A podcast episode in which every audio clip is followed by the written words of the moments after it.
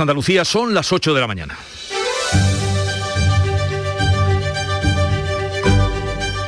En Canal Sur Radio, La mañana de Andalucía con Jesús Vigorra.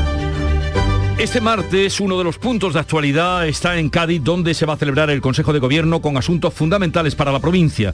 El Ejecutivo va a solicitar al Estado un proyecto estratégico para la recuperación y transformación económica, lo que se abrevia como PERTE, vinculado a los fondos europeos Next Generation para la industria naval que afectaría de lleno a Puerto Real. Y seguiremos hoy atentos al coronavirus. Ahora la Organización Mundial de la Salud cree que la variante Omicron puede suponer el fin de la pandemia en Europa y que el 60% de los eh, europeos se habrán contagiado antes de marzo y eso será la inmunización general. Aquí en Andalucía, la portavoz del Comité de Expertos de la Junta, Inmaculada Salcedo, ha dicho que la sexta ola del coronavirus ha llegado o está a punto de llegar a su pico, aunque puede que queden todavía unos días de subidas de contagios. Y asegura que el sistema sanitario aún no se ha visto comprometido. Hoy se empiezan, por cierto, a vacunar a quienes tienen 38 y 39 años. Y mientras el mundo sigue mirando a Ucrania. Los ministros de Exteriores de la Unión Europea se reúnen con el jefe de la diplomacia estadounidense que augura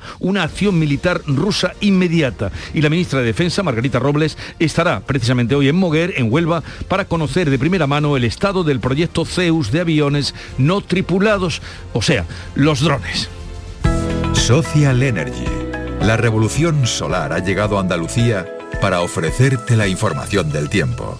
Comenzamos la semana con cielos poco nubosos en las comarcas centrales de Andalucía. En el resto se esperan cielos nubosos y no se descartan lluvias débiles que serán más probables en el área del estrecho. Allí pueden ser localmente fuertes. Sopla además levante fuerte en ese área del estrecho con rachas ocasionalmente muy fuertes. Las temperaturas con pocos cambios, salvo las mínimas en el extremo oriental que bajan. En Granada la mínima prevista es de 2 grados bajo cero, de 2 grados positivos en Córdoba, 4 en Jaén. Esas mínimas van a estar en torno a los 14 grados en Málaga, que será hoy la máxima de Granada y de Jaén. Se alcanzarán de máxima 18 grados en Sevilla.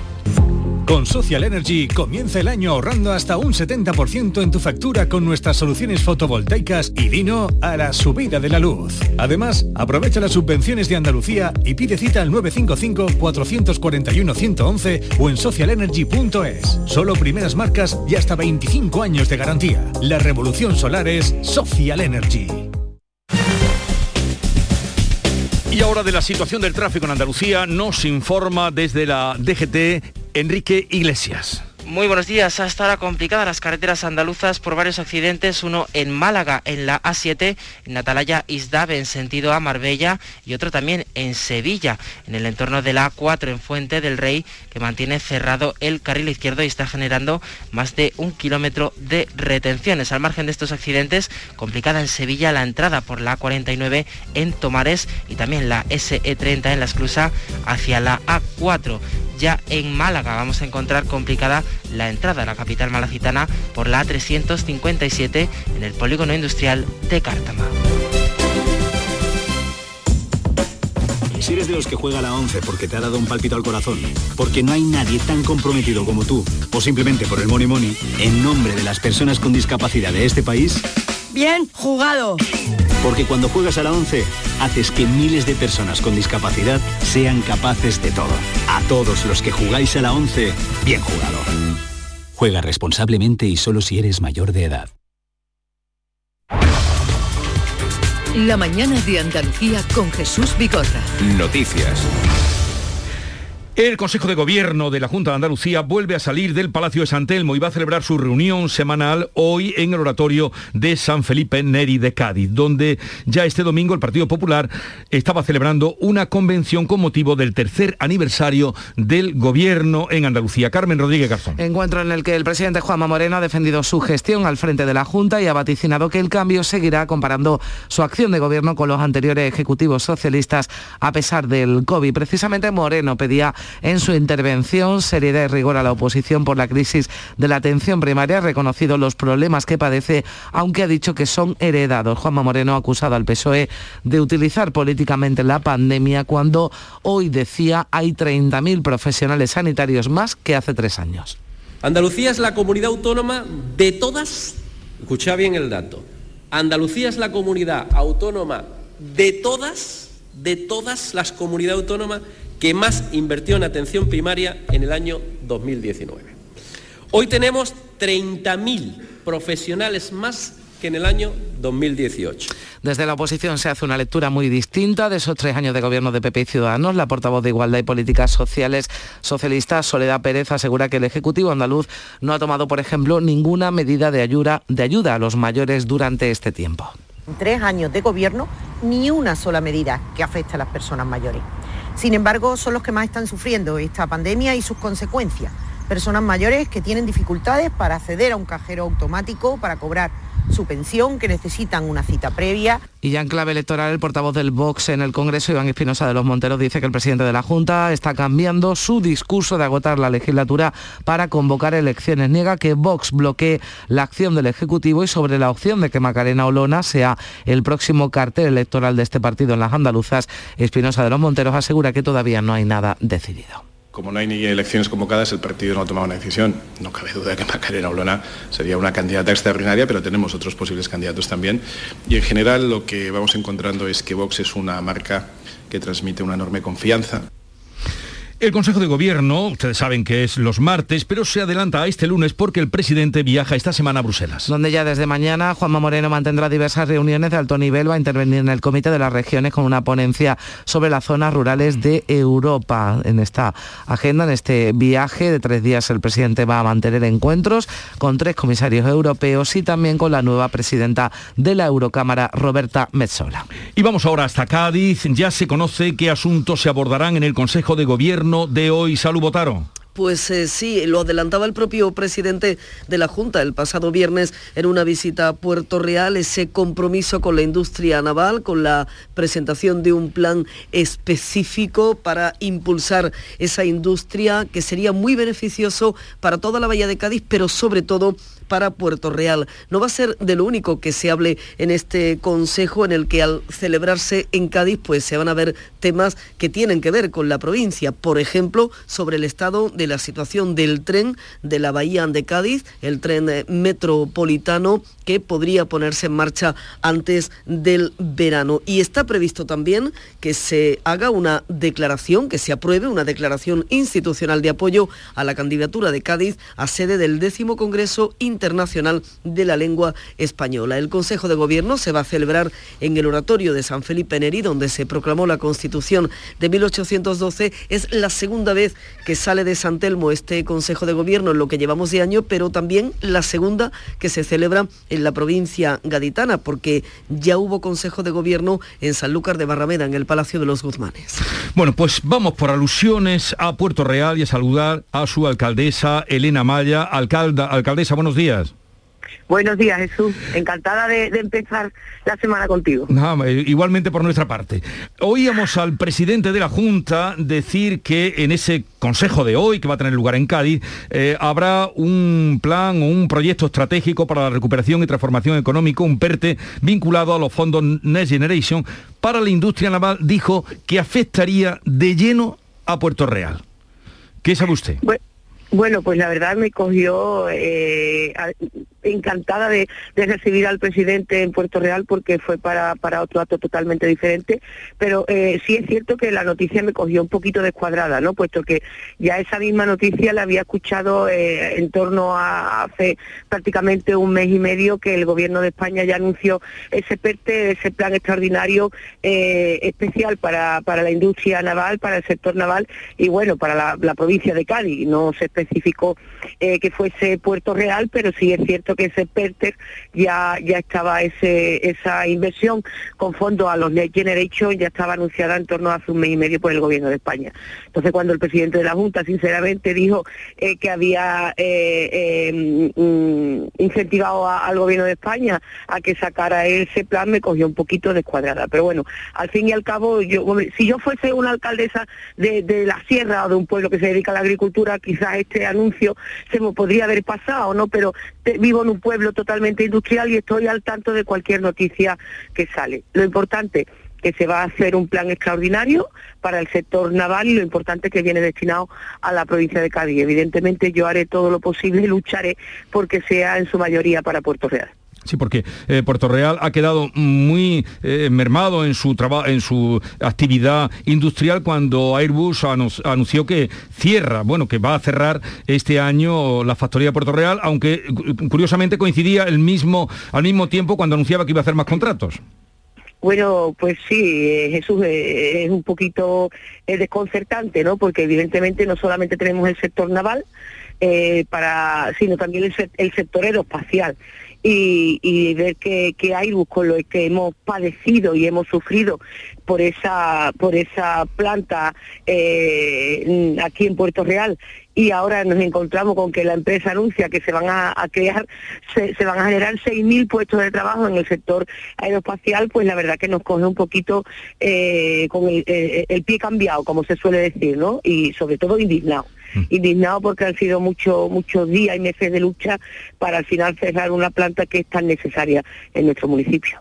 Bueno, se concretará algo más después del Consejo de Gobierno, estaremos muy atentos a lo que se diga por esas palabras que oímos del presidente que afectaría de lleno a Puerto Real. Pero oiga, alcaldesa, de aquello que se dijo hace unos meses el consejero de Economía de que proponía eh, producir en Puerto Real hidrógeno verde, ¿quedó algo? ¿Se supo algo más? Bueno, pues la verdad que yo me enteré por la nota de prensa y, en nota de prensa se quedó, ¿no?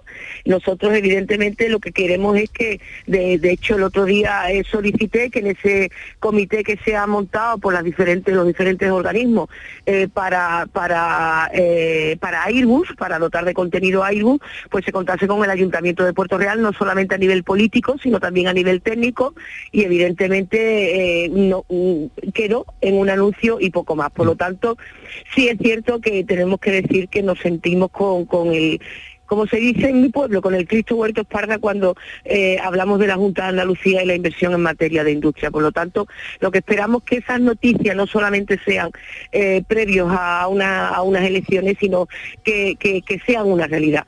Mm. Porque la ciudadanía, al fin y al cabo, eh, quien se cuelgue la medalla le da igual. Lo que no puede ser es que estemos trabajando y estemos dejando, estemos trabajando por, por, que se genere trabajo en nuestro pueblo y sobre todo se nos deje morir, se deje morir la industria de la manera que algunas administraciones están haciendo. Elena Amaya, alcaldesa de Puerto Real, gracias por atendernos. Ya veremos qué sale de ese Consejo de Gobierno. Un saludo y que sea para bien de Puerto Real. Buenos días. Oh, buenos días y ojalá sea así. La ministra de Defensa, por otra parte, Margarita Robles, estará hoy en Moguer, en Huelva, para conocer de primera mano el estado del proyecto Zeus de aviones no tripulados, proyecto científico y tecnológico crucial para el desarrollo económico de Huelva. Sebastián Forero.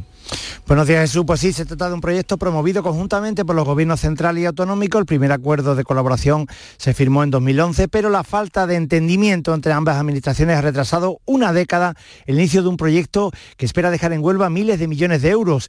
Eh, pues eh, se trata de en las instalaciones que el Instituto eh, Nacional de Técnica Aeroespacial, el INTA, tiene en el Arenosillo, en Moguer. Allí es donde se va a instalar y se va a construir ese centro para el ensayo, entrenamiento y montaje de aviones no tripulados. Será mejor de Europa por sus dimensiones y condiciones meteorológicas y el lugar donde las principales aeronáuticas del mundo desarrollarán sus drones. No en vano hay compañías eh, de ámbito internacional que ya se han interesado muchísimo en realizar las primeras prácticas en este centro que prevé estar listo y en funcionamiento a finales de 2023. Vamos a saludar al alcalde de Moguer, Gustavo Cuellar, que hoy será el anfitrión de la ministra de Defensa, Margarita Robles. Alcalde, buenos días. Hola, ¿qué tal Jesús? Buenos días. Ahora sí que parece que va a echar a andar ya este proyecto que lleva cierto retraso, ¿no?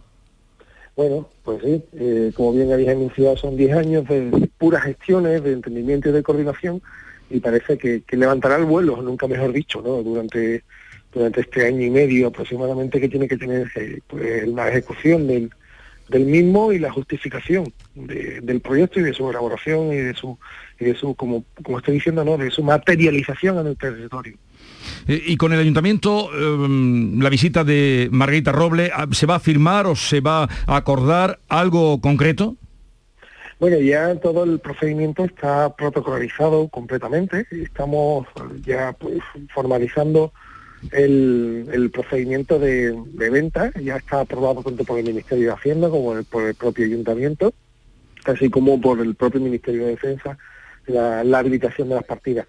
Eh, la digitalización hoy día ya nos permite que la firma de convenios y acuerdos pues prácticamente se materialicen a, golpe de clic, ¿no? A golpe de, de pantallazo o de, o de, teclado. Y eso hoy lo que viene, hoy nuestra ministra viene realmente a, una reunión pues, técnica de coordinación y de, y de más conocimiento en torno a la, a la evolución y ejecución del proyecto CEUS. Bueno, pues esperemos que realmente pueda ser ya una realidad después de tanto tiempo de espera. Y, en fin, estaremos atentos también porque la ministra de Defensa algo tendrá que decir con respecto a lo que está pasando en esa mm, en ese eh, brecha caliente que hay entre Rusia y Ucrania. Eh, estaremos atentos a esa visita. Alcalde, gracias por atendernos. Un saludo y buenos días. Muchísimas gracias a vosotros, Buenos días. 8.15 minutos de la mañana y el mundo sigue mirando, como apuntábamos, a Ucrania y Rusia. Los ministros de Exteriores de la Unión Europea se reúnen con el jefe de la diplomacia estadounidense que augura una acción militar rusa inmediata. Estados Unidos encomienda a sus ciudadanos, se recomienda a sus ciudadanos que abandonen el país y desaconseja encarecidamente a sus nacionales viajar a Rusia al entender que las condiciones de seguridad se pueden deteriorar sin previo aviso. Anthony Blinken ha reiterado este domingo que en caso de invasión la respuesta, decía el secretario de Estado estadounidense, será coordinada con los aliados y ha depositado toda la responsabilidad en Vladimir Putin. La decisión es de Vladimir Putin y los caminos son claros, diplomacia y diálogo. El camino preferible es construir una seguridad colectiva, pero estamos preparados para todo. El diario The New York Times publica hoy que Joe Biden está estudiando desplegar miles de soldados, buque de guerras y aviones en Europa y en los países bálticos. Aquí en España, el presidente del gobierno ha intensificado durante todo el fin de semana los contactos con los líderes europeos y con la OTAN cuando ya viaja hacia el Mar Negro la fragata española Blas de Lezo. El ministro de Exteriores, José Manuel Álvarez, ha pedido comparecer mañana martes en el Congreso. La hace petición propia para informar de la situación. 8.17 minutos de la mañana. Enseguida les hablamos de la evolución y situación del COVID. La mañana de Andalucía. ¿En qué capítulo de tu vida estás ahora? ¿Quieres hacer una reforma o cambiar de coche? ¿Tus hijos ya necesitan un ordenador para cada uno? ¿O quizás alguno ya empieza la universidad? ¿Habéis encontrado el amor y buscáis un nidito? En Cofidis sabemos que dentro de una vida hay muchas vidas y por eso ahora te ofrecemos un nuevo préstamo personal de hasta 60.000 euros. Cofidis, cuenta con nosotros.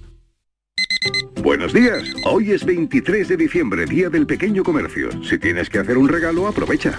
Buenos días, hoy es 4 de enero, Día del Pequeño Comercio. ¿Has probado a comprar por WhatsApp? Buenos días, hoy es 9 de febrero, Día del Pequeño Comercio. Acércate a tu tienda y déjate asesorar por auténticos profesionales. Hagamos que todos los días sean el Día del Pequeño Comercio. Haz tu compra hoy mismo en persona o en su tienda online. Junta de Andalucía. En cofidis.es puedes solicitar cómodamente hasta 60.000 euros, 100% online y sin cambiar de banco. Cofidis, cuenta con nosotros. La mañana de Andalucía con Jesús Bigorra. Noticias. En cuanto a la evolución de la pandemia, la Organización Mundial de la Salud cree que la variante Omicron puede suponer el fin de la pandemia en Europa. El 60% de los europeos habrá contagiado antes de marzo, es lo que dice el director de la OMS en Europa, Hans Klug, dijo el 80% de los andaluces el otro día aquí en la mañana de Andalucía, Jesús Aguirre. Bueno, pues el director de la OMS en Europa prevé que en cuanto esta sexta ola se calme, habrá durante algunas semanas o incluso meses una inmunidad global. Eso sí, pide cautela porque el virus es muy versátil y muy impredecible. Es posible que nos estemos acercando al final de la pandemia, aunque el virus todavía nos puede sorprender con otra variante. Y aunque decía también el consejero de salud aquí la semana pasada en los micrófonos de la mañana de Andalucía que aún nos quedaban días de contagios, que la sexta ola no había terminado todavía, el pico sí podría alcanzarse o habría, se habría alcanzado ya en el día de hoy, estaría a punto de alcanzarse, lo dice la portavoz del Comité de Expertos de la Junta, Inmaculada Salcedo, aunque también hablaba de que puede que queden todavía unos días de subidas de contagios. Eh, dice que el sistema sanitario aún no se ha visto comprometido. Creo que estamos en el pico, seguramente que algunos días todavía subirá un poco más y luego empezarán a decaer, a decaer la curva bajando los casos de contagio. Pues a ver qué dicen las cifras de hoy, que se actualizan los datos de la pandemia del fin de semana. Los últimos eh, datos que tenemos son del sábado. La tasa ayer era de 1.441 casos por cada 100.000 habitantes en Andalucía, 13.000 nuevos contagios, 35 fallecidos, como decimos, los datos del sábado, una jornada en la que había 2.131 hospitalizados por COVID, 236 en la UCIs. A ver, que nos separan las cifras de hoy. por otra parte, el Hospital Regional de Málaga, allí se van a suspender desde hoy las visitas a los pacientes ingresados. ¿Por qué, Damián Bernal? Pues es así, siguiendo esas indicaciones de los expertos clínicos, este centro es el de referencia de Málaga y provincia y decide limitar el cuidado a los pacientes hospitalizados en áreas no COVID y reducir el tránsito de personas en el centro sanitario ante esa escalada de la pandemia por la variante Omicron. Una decisión que tiene una vigencia inicial de 15 días. Estas medidas se enmarcan en el plan Hospital Seguro y lo que se va a permitir solo es el acompañamiento a los pacientes vulnerables y siempre deberá ser la misma persona la que acuda al centro sanitario y preocupación entre los trabajadores de la prisión de la Cebuche en Almería por un brote de COVID en la prisión. María Jesús Recio. 20 positivos de dos módulos han cambiado la rutina de la prisión y más teniendo en cuenta que el contagio se ha producido por el positivo de un preso que había salido al exterior con un permiso. Los módulos están confinados y se han suspendido todas las visitas del exterior para restringir al máximo los contactos, lo que afecta a las comunicaciones con las familias. Preocupación de los funcionarios, según ha explicado José Hernández del sindicato CESIF. Los trabajadores de la CEBUCHE se muestran preocupados ante el riesgo sanitario y por el sobreesfuerzo que supone para esta exigua plantilla el incremento de la carga de trabajo. Los módulos 10 y 11 son los afectados por la evolución de la pandemia en esta sexta ola en la presión de la Cebuche de Almería. Los médicos de familia están pidiendo que las bajas laborales se sigan mm, tramitando telemáticamente y no solo para el COVID, sino también para todas las enfermedades que no conlleven un tratamiento largo. Considera la Sociedad Española de Medicina de Familia que el sistema de bajas en España es obsoleto, que implica una carga burocrática que la atención primaria no puede asumir. Y es que más del 50% de las bajas en nuestro país duran menos de 10 días y piden que los procesos cortos de incapacidad laboral se amplíen de los cuatro días actuales hasta 10. Según los médicos, la Seguridad Social está técnicamente preparada para tramitar las altas con las empresas. Y sobre el debate acerca de recortar la duración de las bajas por COVID, neurovirólogo madrileño José Antonio López Guerrero sostiene que los tiempos son diferentes para cada paciente. Lo más lógico, dice, hacer más test de diagnóstico antes de establecer cuarentenas de menos de cinco días, como proponen algunas comunidades. Habrá gente que al tercer día ya de negativo y ya se puede incorporar al trabajo y personas que tengan que estar siete u ocho días hasta que den negativo. Yo creo que sería más viable hacer eh, pruebas antes de, de darle de alta. Y en cuanto a la vacunación, pues hoy comienzan las vacunaciones de la tercera dosis del coronavirus para las personas de 38 y 39 años y la Junta tiene previsto ampliar el grupo de edad a lo largo de esta semana. Y no paran de llegar vacunas, 500.000 de Moderna. Este lunes Andalucía se van a inocular tanto para primeras, segundas como terceras dosis. Por cierto que en el caso de la de refuerzo de la tercera, los estudios de Moderna han demostrado que su vacuna protege más frente a la variante Omicron. Multiplica por 37 los anticuerpos cuerpos que se poseen para combatir esta variante. Este fin de semana se ha seguido vacunando en varios puntos de Andalucía. Uno de ellos ha sido el Mercadillo de Vícar en Almería, un lugar muy visitado por los vecinos y con mucha población migrante.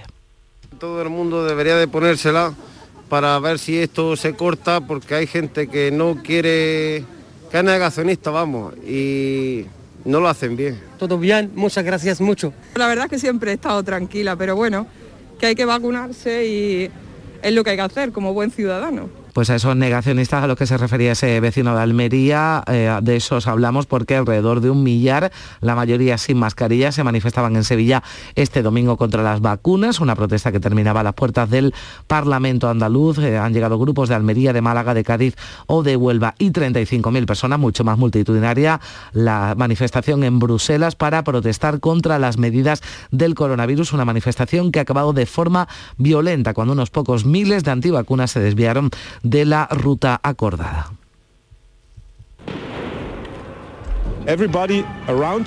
Todo el mundo está harto en Europa de estas medidas que nos quitan nuestros derechos y libertades. Podemos trabajar pero no ir de fiesta, solo lo que da dinero al gobierno. Varias personas han resultado heridas, entre ellas tres agentes se han producido hasta 40 detenciones por actos vandálicos y agresiones. La venta de mascarillas FFP2 se ha disparado en las farmacias ante el incremento de contagios de la variante Omicron. Andalucía pide que sea obligatoria en el transporte público. La propuesta se va a debatir esta semana en el Consejo Interterritorial de Salud. Este tipo de mascarillas se van a repartir además entre las residencias de mayores. El vicepresidente del Consejo Andaluz de Farmacéuticos, Juan Pedro Rizquez, nos constataba ese incremento de ventas. Las mascarillas son seguras y tienen su grado de filtración y, y su objetivo. ¿no? Lo que sí es cierto es que este virus y esta variante del virus ha demostrado una alta contagibilidad. Cuanto mayor sea la protección, mejor. No quiere decir que uno no vaya protegido por el hecho de ser una quirúrgica, pero sí en espacios cerrados y de poca ventilación, a lo mejor se requiere que esa protección sea mayor y por ende tiene que tener unos filtros más importantes que ya comenzarían en una mascarilla FFP2. Y en otro ámbito de cosas le damos cuenta de varios sucesos tristes y muy trágicos ocurridos en las últimas horas en Andalucía.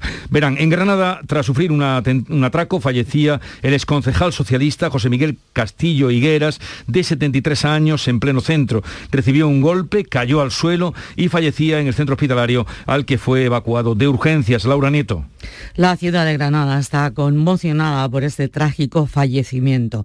Fue ayer por la mañana, la Policía Nacional se ha hecho cargo de la investigación. José Miguel Castillo Higueras estaba paseando a su perra y sufrió un atraco cuyas heridas le provocaron la muerte.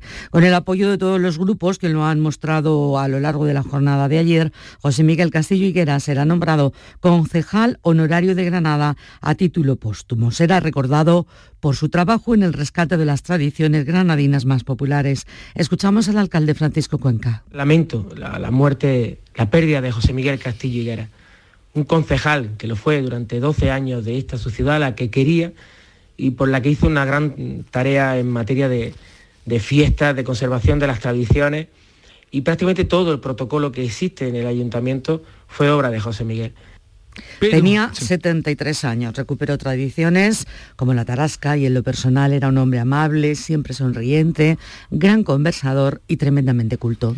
Bueno, pues eh, sentimos esa pérdida y de la manera que ha sido. Pero en Jerez fallecía un hombre de 71 años tras chocar con un ladrón que había robado a una anciana 10 euros. Sufrió un golpe en la cabeza que le ha causado la muerte. Pablo Cosano. Pues sí, Jesús, y a las 12 de este mediodía se ha convocado una concentración silenciosa en la calle Doña Blanca, donde ocurrieron los hechos, para protestar por la muerte de este anciano, que como decimos falleció después de ser arrollado por un ladrón que huía a la carrera tras robarle 10 euros a una señora en un bar cercano. La víctima cayó al suelo y se golpeó en eh, la cabeza muriendo en el hospital a consecuencia de un traumatismo cráneoencefálico. El ladrón es un pedigüeño habitual de la zona y tras el incidente fue retenido por varios transeúntes hasta que llegó la Policía Nacional para arrestarlo. El fallecido de 72 años era un empleado jubilado del mercado de abastos, muy conocido porque trabajó durante muchos años como mozo, ayudando a todos los puestos del mercado. El juez que instruye el caso deberá hoy esclarecer si hay homicidio imprudente o doloso, con lo que la calificación del fiscal y la pena que pide el fiscal puede ser mucho mayor según sea el caso. Y en Huelva, en Doñana, un hombre ha fallecido este domingo al recibir un disparo durante una cacería. Los primeros indicios apuntan a que ha sido un accidente de carácter fortuito. Hoy se le practicará la autopsia. Y además, hoy se cumplen 13 años de la desaparición y muerte de Marta del Castillo. Pasado este tiempo, la familia no pierde aún la esperanza de que la policía encuentre una línea de investigación que le permita localizar finalmente el cuerpo de la joven. Actualmente las pesquisas se centran en el análisis del teléfono de Miguel Carcaño, el único condenado por el crimen, una causa separada que lleva al juzgado número 4 de Sevilla. El juez Álvaro Martín autorizó un informe pericial para conocer los movimientos que hicieron tanto Carcaño como su hermano Francisco Javier y también el Cuco la noche de la desaparición de Marta. Otro de los frentes que tiene abierto la familia es la consideración del hermano de Carcaño como sospechoso, tal y como aseguró la última versión que ha dado de los hechos, la séptima, algo que quiere creer el padre de la joven Antonio del Castillo. Yo creo en la última versión de Miguel Carcaño y creo que el resto de españoles piensan como yo después de, de todo lo que ha salido, todo lo que se ha visto, pero no tengo la certeza, certeza hasta que no tenga a mi hija en las manos. Y hace un año, mm, se ha cumplido ahora este domingo, tembló la tierra en las localidades granadinas de Santa Fe y Atarfe, como no lo hacía desde 1984. Un terremoto de magnitud 4,4 sobresaltó a sus habitantes y se dejó sentir en Granada y su área metropolitana con una intensidad que no se vivía en cuatro décadas. Sí, porque hasta mil veces tembló la provincia en los días siguientes y aunque las zonas dañadas ya han recibido 15 millones de euros, pues en algunos casos nos contaban persisten los daños emocionales y el miedo. Llegamos así a las ocho y media de la mañana, tiempo para la información local. En la mañana de Andalucía de Canal Sur Radio, las noticias de Sevilla. Con Pilar González.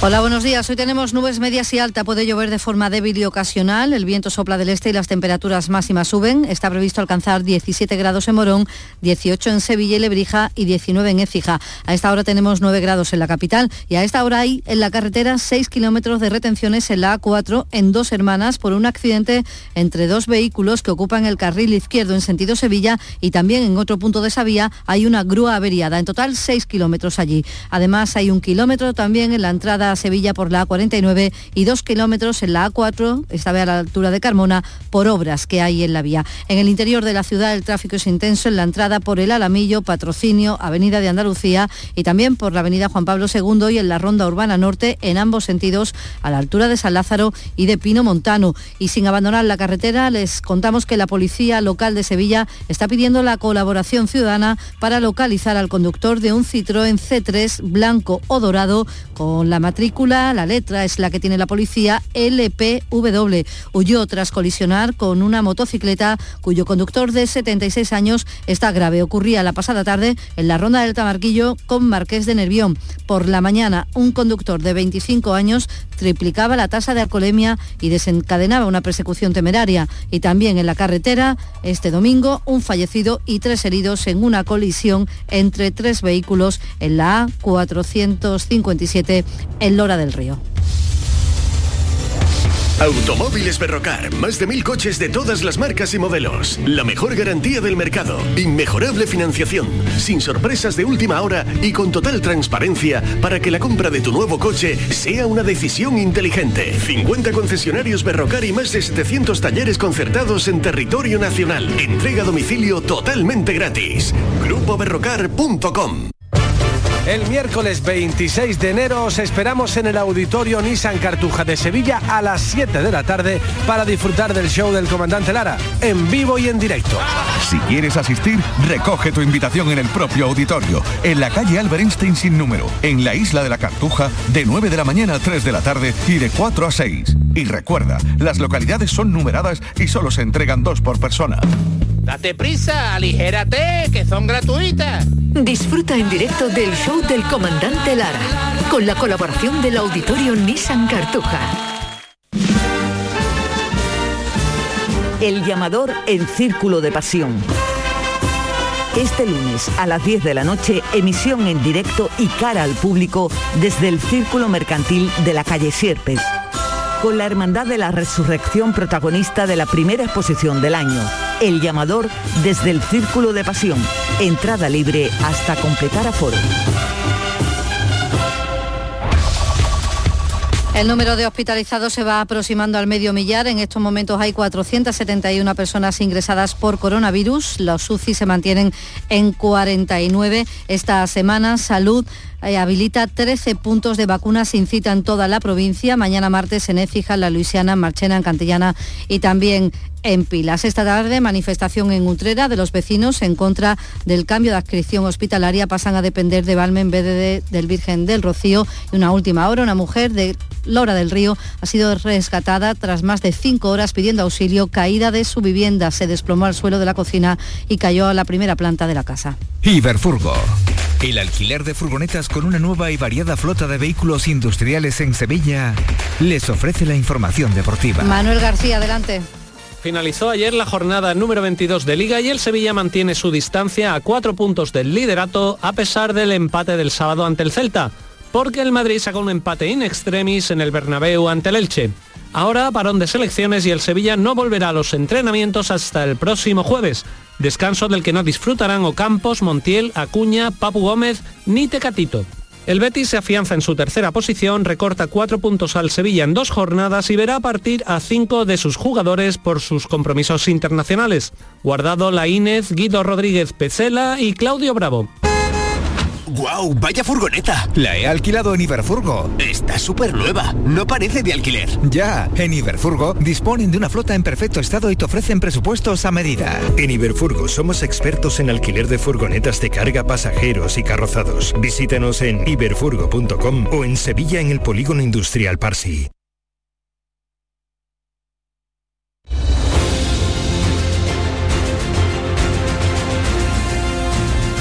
8.35 minutos de la mañana, tiempo ahora para la tertulia sobre los temas de actualidad, hoy con Estela Benot, Kiko Chirino y Javier Caraballo. Entraremos en conversación en un momento.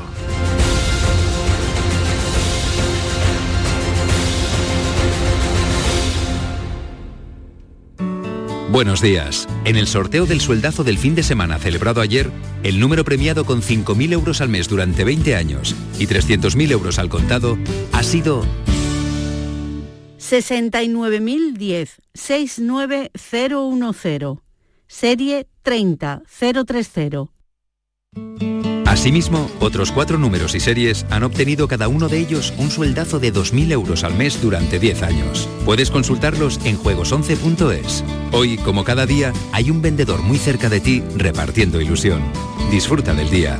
Y recuerda, con los sorteos de la 11, la ilusión se cumple. Con Social Energy comienza el año ahorrando hasta un 70% en tu factura con nuestras soluciones fotovoltaicas y vino a la subida de la luz. Además, aprovecha las subvenciones de Andalucía y pide cita al 955-441-111 o en socialenergy.es. Solo primeras marcas y hasta 25 años de garantía. La revolución solar es Social Energy. En la tarde de Canal Sur Radio con Mariló Maldonado tienes el repaso a la actualidad de la mañana con la sobremesa más divertida y picante, con historias y entrevistas que te interesan, una radio emocionante y cercana. La tarde de Canal Sur Radio con Mariló Maldonado, de lunes a viernes desde las 3 de la tarde. Quédate en Canal Sur Radio, la radio de Andalucía.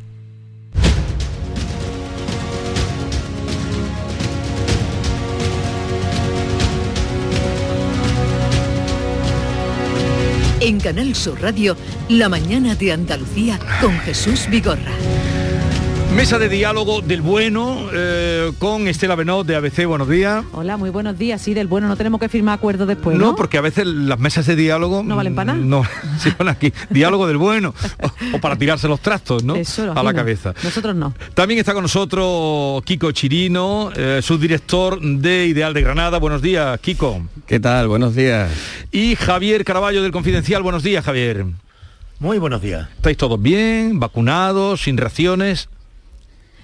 Estamos que da gloria bueno, yo ya he pasado el COVID, con lo cual las vacunas, el COVID, ya lo tenemos todo, ya, ya no nos falta de nada, estamos listos para la primavera. Estáis todos bien. Lo que pasa es que Estela tenía el mismo ánimo cuando no tenía ninguna dosis. Así bueno, pero ahora, ahora las tengo, ahora las tengo, luego ya, fíjate. Es verdad, ahora tiene la, tiene la doble inmunidad. Eso, eso, estamos que no salimos. ¿Tú tienes la tercera? No, porque me he puesto mala. Con, es verdad que has tenido COVID. Y entonces eh, no, no. Javier, ¿tú sí tienes la tercera ya?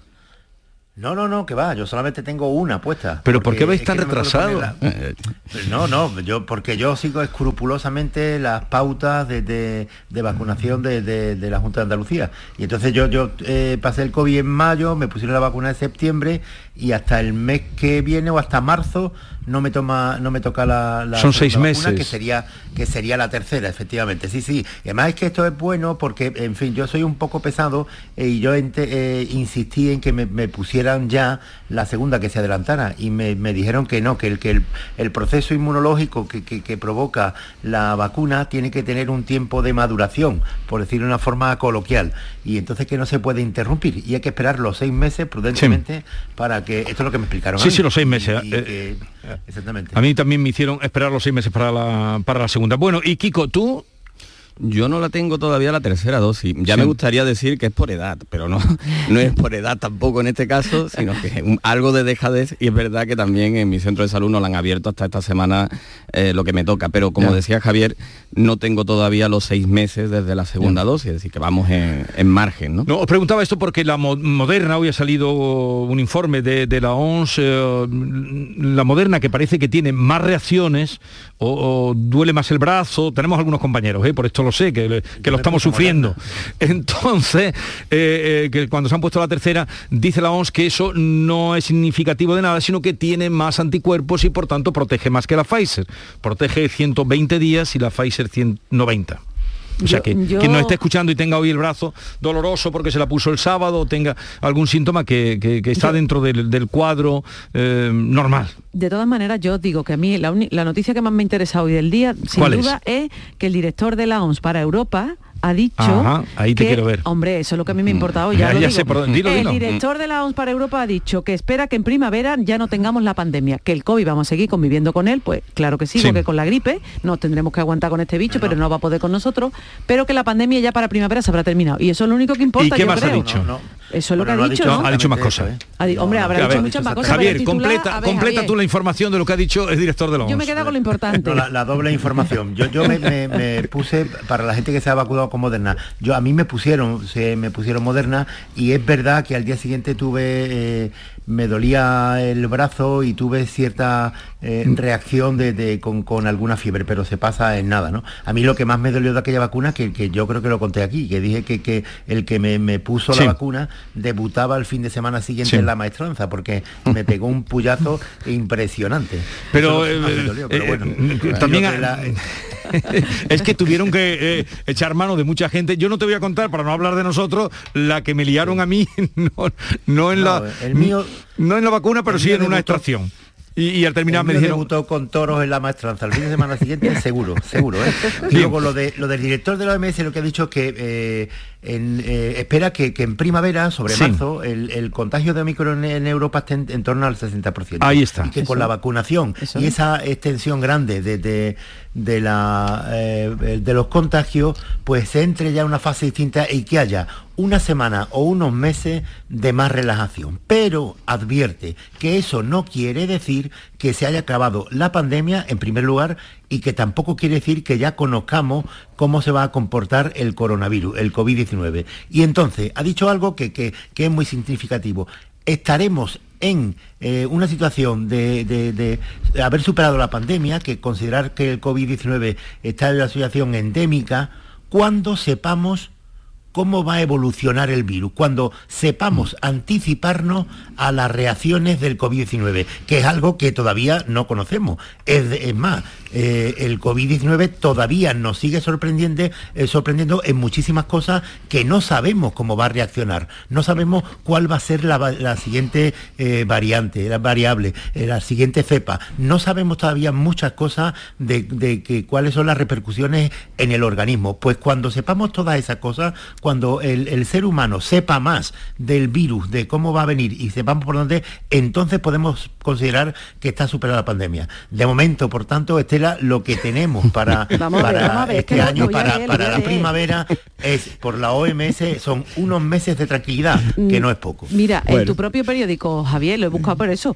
el confidencial, el director de, la, de Europa para la OMS, Hans Kluge, ha afirmado que ve plausible el final de la pandemia en Europa tras el fin de contagio masivo por la variante Omicron. Oh, Omicron, sí. Ya, O sea, la, la- pandemia decir, se este transformará señor, en epidemia, yo- no será Claro, definitiva. es que- algo más que el efectivamente. titular, te- te da. No, hombre, No, no, no, lo ha dicho más este señor. ¿eh? No, lo ha, di- lo ha dicho, eh, esa información la estamos dando de hoy. sí. Claro, claro, y también de todas maneras, la, la OMS ha acertado un poquito más que Fernando Simón en algunos de sus pronósticos. Aquí nos agarramos a, a la parte positiva que nos interesa, porque sí lo que sí hay es una necesidad vital, una necesidad sociológica y vital de, de aferrarnos a un final de la pandemia y que sea cercano.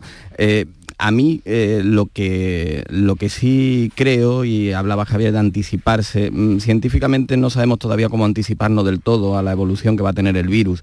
Eh, políticamente ya estamos un poco más cerca de anticiparnos a esa gestión, estamos un poco más cerca. No sé si será válida o no la anticipación que vamos a tener, no sé si será lo correcto la actuación que vamos a tener, pero será cuestión de días, en el mayor de los casos semanas, cuando evolucione y se relaje la, relación que vamos a tener con la pandemia. Quizás eso es a lo que se refiera en las instituciones y los organismos, que mm, trataremos esto de otra manera, lo asignaremos nuestra vida y eso será el final. Pero ojo también que creía que ibas por ahí, eh, Javier, que eh, la Organización Mundial de la Salud ha dicho el 60% eh, ah, de inmunización global y será entonces cuando empieza a remitir y tal. Y nuestro consejero Aguirre, el consejero de salud, dijo aquí la semana pasada, y Javier es testigo que lo estaba escuchando, que, que soltó una cosa que nadie había dicho, que, llegaríamos al 80%. Sí. El consejero mantiene... Y no fue un... ¿Eh? ¿Perdón? ese es un tema absolutamente distinto y yo no, no, no en fin, no, no es que no esté de acuerdo con el consejero porque no soy nadie eh, eh, para rebatirle datos, pero lo que sí es verdad es que eso no cuadra, que en febrero la población andaluza se haya contagiado, contagiado al 80%, el 80% de la población andaluza que se haya contagiado de Omicron, como dijo el consejero aquí, a mí no me cuadra, pero a mí ni, ni, ni a algunos matemáticos. El otro día en el programa de Teodoro León Gro, eh, intervino, él entrevistó a un, eh, matemático que, ahora diré el nombre, no me acuerdo, eh, que, analiza las perspectivas del virus y, dijo que exactamente lo mismo, que es imposible, porque si teníamos el 25% la semana pasada de contagio de Omicron, era imposible que, que, en una semana, en tres, cuatro semanas, en febrero, cuando ya hemos alcanzado, creo que lo alcanzamos esta semana, el pico de Omicron y empieza a bajar, que nos contagiemos al 80%. Yo no sé exactamente lo que quiso decir el consejero, creo que literalmente, no sé si tiene por ahí eh, eh, portilla el corte, lo que dijo literalmente es que estaría contagiada.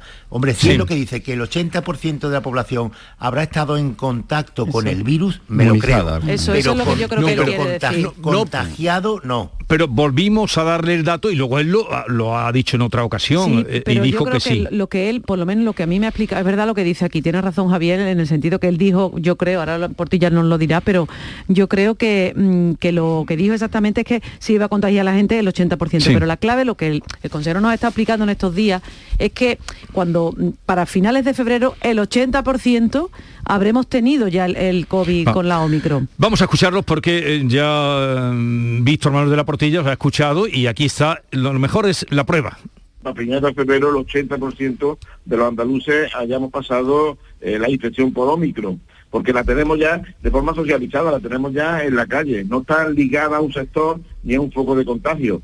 Lo ve eso, que hayamos pasado. Lo que él quiere decir que para esa fecha, entre lo que ha pasado antes de Navidad, durante la Navidad y en estas primeras semanas de enero, casi todo el mundo o el 80. Esa es pero una cifra muy alta. ¿eh? Es una cifra muy alta. Pero eso es lo que yo creo que, en el que yo creo, yo pienso que será una estimación más que un dato científico. Y en mi parecer, por lo que mm. hemos hablado con el consejero. Pero indudablemente tiró por encima de lo que había dicho la OMS, que había dicho el 50%, y ahora la OMS dice el 60%. En fin, voy a dejar este asunto aparcado porque luego vamos a hablar con Salvador Masí, que es doctor de medicina de genética molecular y que se ha caracterizado por eh, divulgar mm, durante todo este tiempo de, pandemia conceptos y situaciones para que los entendamos y hablaremos con él.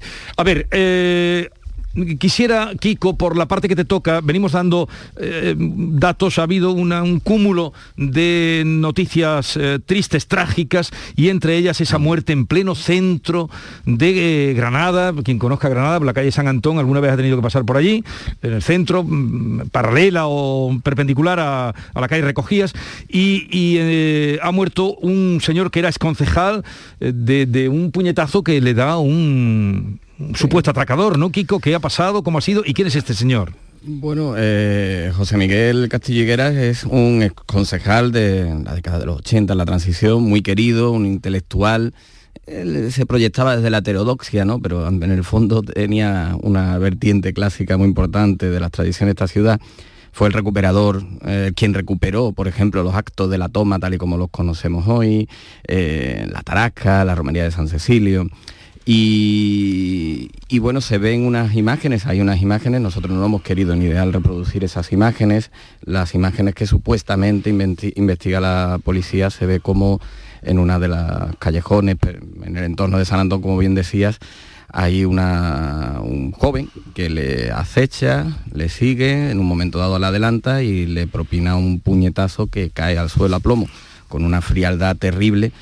Eh, le registra, le lleve, se lleva lo poco que pudiera tener de valor encima en ese momento, porque era, José Miguel solía pasear con su perro por, por aquellas calles y se marcha. Lo está investigando la policía y esperemos que, que pronto, en las próximas horas, eh, porque lo tiene medianamente identificado, eh, lo localicen. Es una gran pérdida, Sí. Jesús, porque era una persona... mm, eh, desde su extravagancia, que, que pasó de- del Partido Comunista en los orígenes y terminó eh, coqueteando como asesor cultural del PP, que lo hacía como provocación. Hay una frase, te recuerdo y termino, hay una, una frase que lo resume muy bien, la provocación, la ironía que tenía.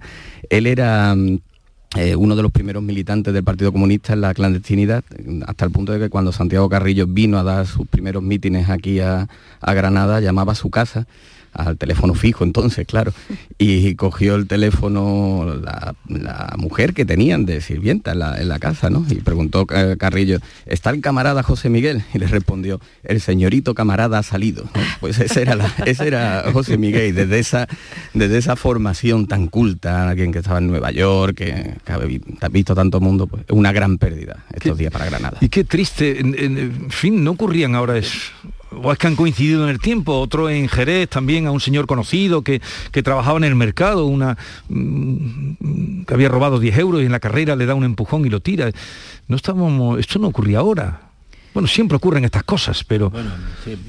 Hombre, pues, pues, es la, coincidencia, pero, pero ciertamente son eh, eh, dos sucesos muy, muy llamativos, tanto el, el de Jerez, de, de el tironero, que es una figura como de los años 80 y los Sí. 90, que le arrebata 10 euros a una señora y en la huida pues, pues deja caer a, a un hombre en la acera y que se muere. Y lo del el concejal de Granada es que también es muy extraño porque un atraco así que sin mediar palabra le, propine un puñetazo que, que lo deje caos sobre la acera y del golpe el, pobre hombre eh, termina falleciendo, es que es muy extraño, porque eh, yo no creo que si, si hubiera un atracador que, que le pidiera dinero o, lo que sea, que, que- pero que eso, que, que- llegue el hombre que lo iba siguiendo y- y sin mediar palabra, según la versión que ha trascendido, le propine ese puñetazo, pues, pues a mí me Es- hay, hay una- unas imágenes que se ven así de claro, además. Sí. Claro, Sí. pero que, es que eso es lo que, Kiko, lo que te hace pensar que a lo mejor había algo más,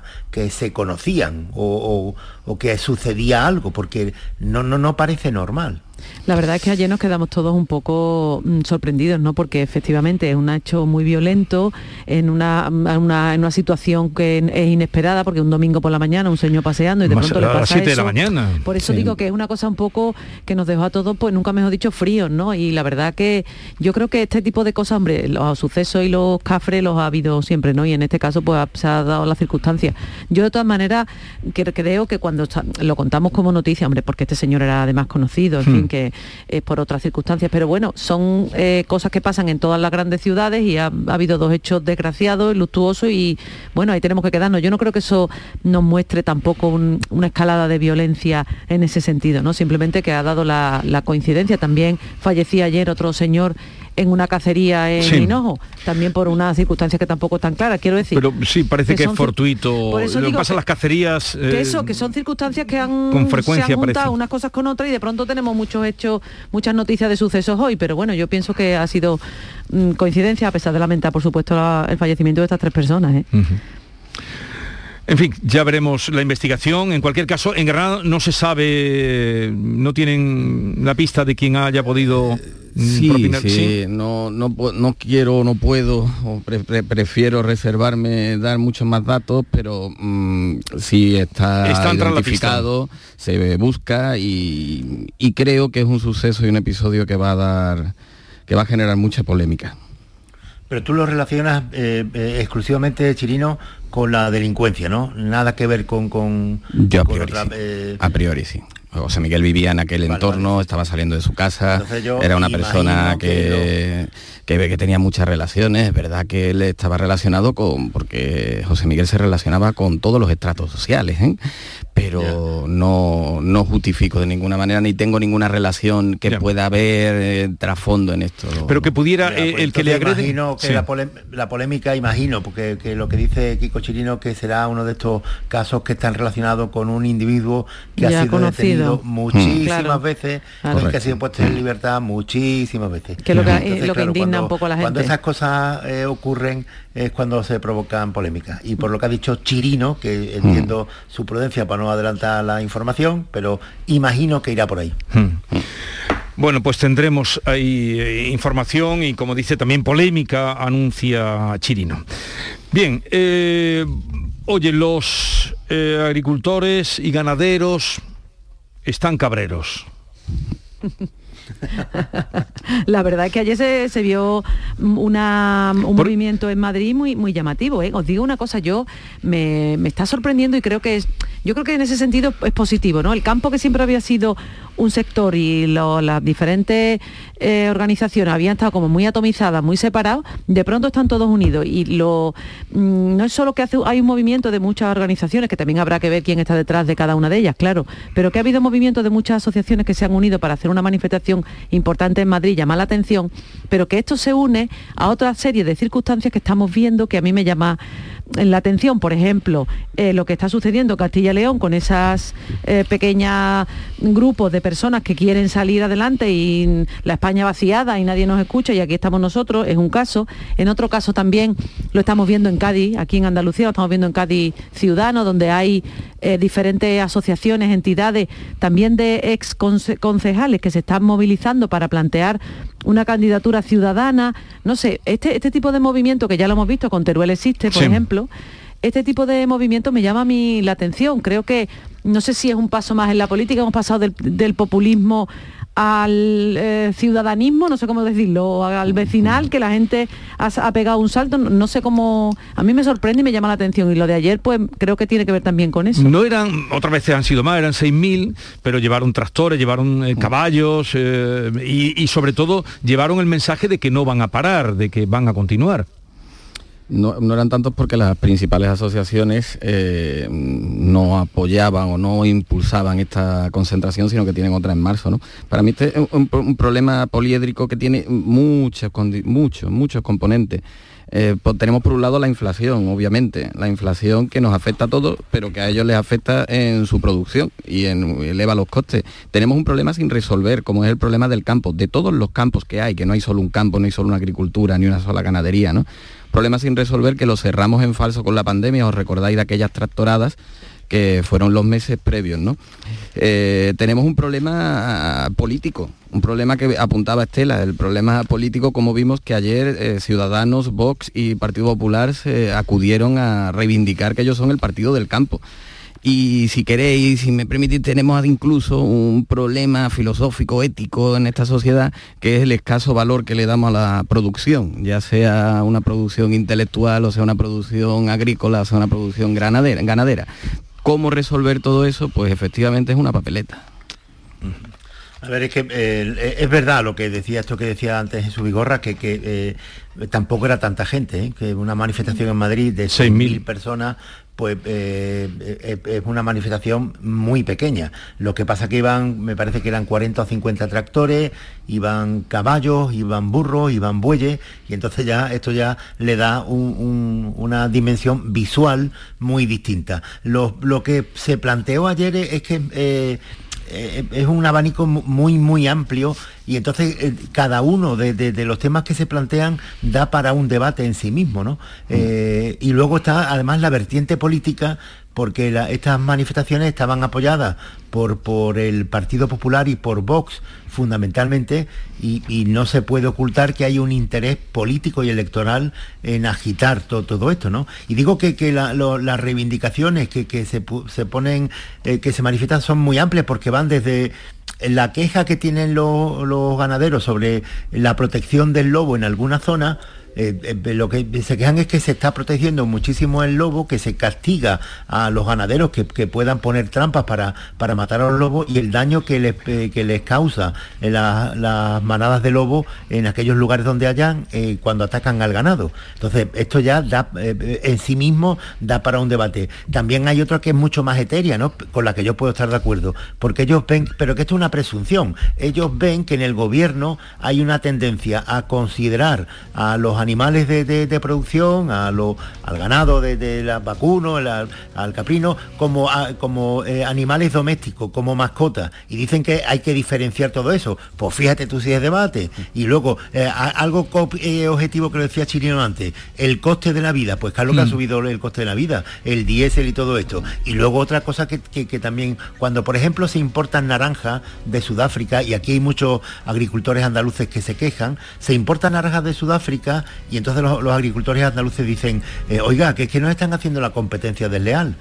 Eso es verdad, pero yo me pregunto, ¿no es exactamente lo mismo de lo que dicen, que lo que dicen los agricultores franceses cuando la fresa de Huelva empieza a llegar ahora allí en enero y ellos intentan, como han hecho muchas veces, cortar eh, el paso y parar a los camiones porque la importación de los productos está temprano a Andalucía les ofrece Pero una Ja- competencia Javier, somos, somos de la Unión Europea. ¿Somos Europa o no somos Europa? Sí, sí, sí, sí, y somos. Europa, somos, somos Europa, somos Europa y todos somos por encima de eso seres humanos. Y, cuando tú, y cuando tú, cuando tú eh, lo que pretendes es acabar